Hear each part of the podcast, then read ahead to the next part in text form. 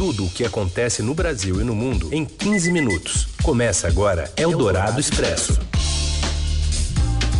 Olá, está no ar a terceira edição do Eldorado Expresso, um novo jeito de você ficar sabendo do que é notícia em 15 minutinhos. É quase um prato feito, sabe? Um PF radiofônico para você consumir quente no almoço ou na hora que você achar melhor, né? Bom, esse é o primeiro podcast feito ao vivo nas ondas do rádio. O que você ouve aqui no Eldorado também fica disponível em qualquer plataforma de podcast e no portal do Estadão assim que sairmos do ar. Eu sou a Carolina Ercolim e ao meu lado está o Raisen Abac. E esses são os destaques desta quarta-feira, 6 de fevereiro. A articulação no Congresso a todo vapor tenta unificar governo em prol da Previdência. Ministro da Educação pede desculpas por confundir piada do Cacete Planeta com letra de Cazuza. A majestade Messi é dúvida no clássico da Copa do Rei. E Drake confirma estreia no Brasil durante o Rock in Rio. Eldorado Expresso.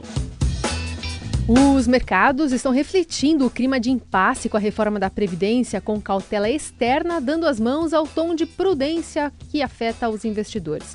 O Ibovespa abriu com 91 mil pontos e vem caindo desde então. O dólar também segue em alta. Hoje, diversas reuniões em Brasília tratam do futuro do texto, que deve passar ainda pelo martelo final ali do presidente Bolsonaro assim que ele receber alta médica. A Previdência está longe de ser unanimidade, mas o ministro da Economia, Paulo Guedes, mantém o tom de otimismo. A proposta, a ideia é que ela chegue pelo menos a um trilhão de reais pelo menos a um trilhão de reais. Ah, tá, simulamos com 15 anos, simulamos com 20, simulamos com 10. Posição, posição, isso é o valor hoje de 10 anos. De 10 anos. Um trilhão em 10 anos. 10 anos, um trilhão. É, há, há simulações em que é um trilhão em 15 anos também, de valor presente.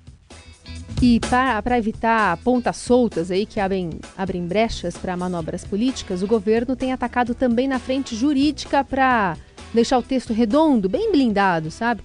Um dos movimentos desses entrou no radar do repórter de Brasília, o Rafael Moraes Moura, que cita aí um almoço recente entre o guru econômico Paulo Guedes e o presidente do Supremo, Dias Toffoli. Oi, Rafael. Heisen, Carol. Durante esse jantar, a apuração que nós temos é de que o presidente do Supremo, ministro Dias Toffoli, deu um recado muito claro a Paulo Guedes, que a reforma deve respeitar cláusulas pétreas da Constituição Federal, o que diminuiria resistências à medida. Outro assunto que foi discutido também nesse jantar entre Paulo Guedes e o ministro Dias Toffoli na noite da última segunda-feira foi a questão da saúde financeira dos estados, ou melhor, a falta de saúde deles, né? A gente tem que lembrar que no dia 27 de fevereiro o Supremo Tribunal Federal vai julgar uma série de ações que atingem diretamente o interesse dos governadores. Lembrando que, com apenas um mês e uma semana de governo de Jair Bolsonaro, o Supremo Tribunal Federal já recebeu sete processos que questionam medidas que já foram tomadas pelo governo de Jair Bolsonaro nas suas primeiras semanas, entre elas a extinção do Ministério do Trabalho, tudo que a equipe econômica não quer é que a reforma da Previdência também entre na mira do Supremo e eventualmente seja derrubada lá na frente. Eldorado Expresso. E tem gente no governo com superpoderes sem ser superministro. O diretor-geral da Agência Brasileira de Inteligência, a Binjaner Tersky Hosken Alvarenga, passa a ter mais poderes. São poderes ultra secretos. É que o ministro-chefe do Gabinete de Segurança Institucional, Augusto Heleno, delegou a ele competência para classificar informações no grau ultra secreto. A transferência do poder antes privativo ao ministro está em uma portaria publicada no Diário Oficial da União desta quarta-feira e foi a primeira ação desse tipo depois do decreto presidencial que ampliou o número de servidores comissionados que agora estão autorizados a atribuir sigilo ultra secreto a dados que poderiam ser obtidos pela Lei de Acesso à Informação. Eldorado Expresso. Falar ainda sobre o caso Fabrício Queiroz relacionado ao senador Flávio Bolsonaro, as investigações envolvendo todo esse trâmite aí pararam novamente. O promotor Cláudio Calo, para quem o caso havia sido designado na última segunda-feira agora, se declarou suspeito em relação ao filho do presidente. Calo havia reproduzido em redes sociais entrevistas em que Flávio se defendia em postagens também em que o vereador Carlos Bolsonaro atacava a imprensa. No meio de tudo isso, o próprio filho do presidente deve ainda assumir um cargo na mesa diretora do Senado Federal. Eldorado Expresso. Falando agora de economia, a taxa básica de juros deve ficar do jeito que está, em 6,5% até o fim do ano. Essa, pelo menos, é a aposta de analistas do mercado para a primeira reunião do Copom, Comitê de Política Monetária do Banco Central, no governo Bolsonaro. Será a primeira do governo Bolsonaro e a última comandada pelo presidente do BC, o atual Ilan Goldfein. O novo presidente indicado é Roberto Campos Neto, que ainda vai passar por uma sabatina no Senado para ser aprovado. O colunista de economia da Rádio Eldorado, Gustavo Loyola, que já presidiu o BC, aposta na estabilidade dos juros básicos. O resultado sai hoje entre o fim da tarde e o começo da noite.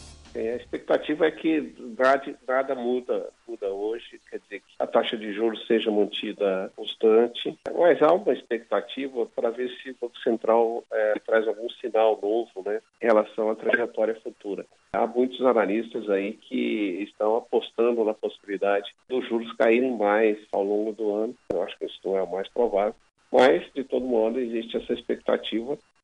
Eldorado Expresso. O ministro do Turismo foi ali e já volta. É... Acho que é meio efeito ioiô. Todo mundo se surpreendeu hoje cedo com a notícia que apareceu no Diário Oficial, listando Marcelo Álvaro Antônio como exonerado pelo presidente. Recai sobre ele, né, o deputado federal de Minas, suspeita de ter promovido candidaturas laranjas de mulheres pelo PSL de Minas. Mas, rapidamente, o próprio, por enquanto, ex-ministro, né, foi às redes sociais, dizendo que era tudo fake news. Marcelo explicou que voltaria a assumir o cargo após tomar posse do mandato de deputado, algo que não tinha sido feito ainda porque ele estava recuperando de uma cirurgia, né? Até o colunista da Eldorado, Alexandre Garcia, é, considerou grave esse abandono de mandato do parlamentar para assumir o ministério. Pois é, eu acho que isso é gravíssimo. Grave, muito mais grave que a acusação que ele está sofrendo aí de ter quatro laranjas candidatas para receber o dinheiro para a campanha eleitoral, depois uma parte parar em, em amigos dele, parentes dele. Acho que isso é secundário. O mais grave, o mais grave é o pecado da traição. Ele traiu os eleitores dele que votaram nele né, para serem representados por ele, para ser empregado do presidente. Eldorado Expresso. E atenção, um balanço que acaba de ser divulgado pela Defesa Civil de Minas mostra que subiu para 150 o número de mortos após o rompimento da barragem da Vale em Brumadinho. Desse total, 134 corpos foram identificados lá pelo Instituto Médico Legal e ainda há 182 pessoas desaparecidas. Você ouve Eldorado Expresso. Estamos de volta. Esse é o Dourado Expresso. Em 15 minutos, as notícias que você precisa saber no dia de hoje. Agora, com a página internacional, falando sobre um modus operandi conhecido aqui pelos brasileiros. Delações e documentos indicam que a construtora brasileira Aldebrecht pagou mais de 630 milhões de reais em propinas e financiamentos ilegais de campanhas venezuelanas em oito anos esses repasses se tornaram um dos pilares da manutenção da elite chavista, embora tenha sido destinada também a partidos opositores. Não sei se isso te lembra outro país. Acompanhe aqui os detalhes do correspondente do Estadão e também da Rádio Dourado lá na Suíça, o Jamil Chad. Tem dinheiro para a campanha do, do Maduro, aí uma campanha de 2013, cerca de 30 milhões de dólares, mais ou menos 110 bilhões de reais. O que acontece é que você tem uma elite política envolvida com uh, o regime militar, mas também numa situação de parceria econômica. Isso é muito claro. Nos depósitos, os nomes de militares não aparecem. Mas o que aparece, de uma forma muito clara, são os nomes de empresas estatais que nós sabemos que tem uma relação muito estreita com os militares na Venezuela. Eldorado Expresso. Ricardo Vélez Rodrigues perdeu mais uma chance de ficar em silêncio? É uma pergunta, interrogação. Talvez. Foi o ministro da Educação mesmo que detonou a polêmica da vez. Em entrevista à Veja, atribuiu ao cantor Cazuza a frase: Liberdade é passar a mão na bunda do guarda. Só que era do Caceta e Planeta. Está entrando no ar Caceta e Planeta Urgente. É, e bem que poderia ser uma notícia aí do humorístico, mas não é. Lucinha Araújo, mãe e gestora do legado de Cazuza, exigiu retratação. Eu achei que além da, dele, dele, ser mal informado, ele foi leviano de dar uma, uma, uma declaração dessas. Como é que o senhor pôs na boca do meu filho? Ah, senhora, mil perdões, eu não sei como eu vou me desculpar. Eu falei, é, eu quero que o senhor se desculpe publicamente. Bom, o Vélez não só tweetou, mas telefonou se desculpando, também andou dizendo que a universidade, nessa entrevista, não é para todos e defendeu incluir a disciplina de educação moral e cívica no currículo do ensino fundamental. E a justificativa é que, para ele, viajando brasileiro é um canibal, disse o ministro. Rouba coisas dos hotéis, rouba o assento salva-vidas do avião. Ele acha que sai de casa e pode carregar tudo. Esse é o tipo de coisa que tem que ser revertido na escola Bom, a oposição já reuniu assinaturas para convocar o ministro, que é o colombiano, a se explicar na Câmara sobre acusações aos brasileiros, né? Para destilar terceiras intenções. Isso é o Cazuza, né? Aliás, você sabe que pesquisando sobre Cacete Planeta, agora há pouco, hum. eu acabei descobrindo um machado ali, uma uma fala do então deputado Bolsonaro, hoje presidente, lá em 93, respondendo a uma enquete do Cacete Planeta. Vamos ouvir? Eu ouvi falar que Deus vem para cá e sempre vai embora às quintas-feiras, é verdade? É, vão muito junto com ele então. Muitos apostas vão junto com ele quinta-feira. Eldorado Expresso. Bom, a gente fala de esporte agora, porque hoje tem um dos maiores jogos do futebol mundial. Barcelona e Real Madrid se enfrentam às seis da tarde, horário daqui do Brasil, no estádio Camp Nou do Barcelona pela partida de ida das semifinais da Copa do Rei. O argentino Lionel Messi é dúvida. O jogador do Barça se recupera de uma lesão na coxa sofrida na última rodada do Campeonato Espanhol.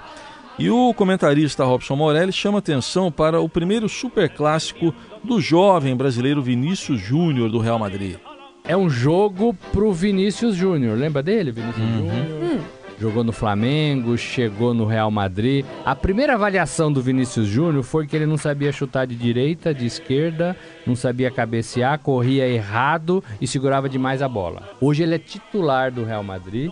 É, e os jornais da Espanha se rendem ao que ele está fazendo. E esse vai ser o primeiro bom jogo dele, do menino, tem 18 anos, defendendo o Real Madrid. Eldorado Expresso. Vamos falar de música? Tem música aí? Oh man. Oh man, oh man. Tá ouvindo aí Drake? É o cantor de hip hop e R&B, já tem data marcada para se apresentar nesta edição do Rock in Rio. É isso aí, Guilherme Sobota, tudo bem?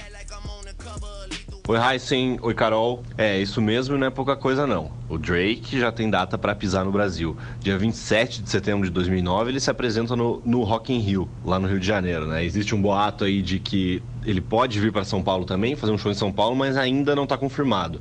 Então, se for de São Paulo, ainda tem que esperar um pouco. Bom, o Drake é daquele tipo de artista que a gente, que você já ouviu mesmo que você não saiba que já tem ouvido, né? No ano passado, ele foi, segundo as gravadoras aí, o primeiro artista a passar dos 50 bilhões de streamings no mundo. Bilhões, é isso mesmo, né? E os cálculos da revista Forbes garantem ainda que o número pode, inclusive, ser subdimensionado. Então, o Drake aí, hoje, é, na era do streaming, é a maior estrela pop do, do, nosso tempo, né? Até agora. Ele tem 32 anos só, um artista canadense. Então é isso. Drake, pela primeira vez no Brasil, no Rock in Rio, tá confirmado. É isso, gente. Um abraço. Valeu, Guilherme. Pois é, o Drake ele é um fenômeno mesmo. Aliás, só em 2018. Nas plataformas digitais, as músicas dele tiveram 23 bilhões de visualizações, Abaixo. Três vezes a população do planeta. Ele é super popular, nos últimos anos bateu recordes aí é, como passar a marca de um bilhão de reproduções no streaming com um só álbum, que é o Scorpions, levou 13 Billboards Music Awards, enfim, é bem premiado e integra então essas atrações, uma das atrações do Rock in Rio 2019 já anunciadas. Diz que ele é namorador também, mas a gente não ah, vai é? entrar nessa seara, não é? Não vamos entrar nisso, né? Tá bom, então com o som do Drake a gente está encerrando aqui o Eldorado Expresso e vem aí a programação musical do Eldorado. Amanhã tem mais. Você ouviu Eldorado Expresso tudo o que acontece no Brasil e no mundo em 15 minutos. Perdeu alguma edição do Eldorado Expresso? Não tem problema. Este programa é também um podcast. Você pode ouvi-lo novamente em nosso site radioeldorado.com.br ou segui-lo via iTunes, Google Podcasts e nas plataformas de streaming Deezer e Spotify.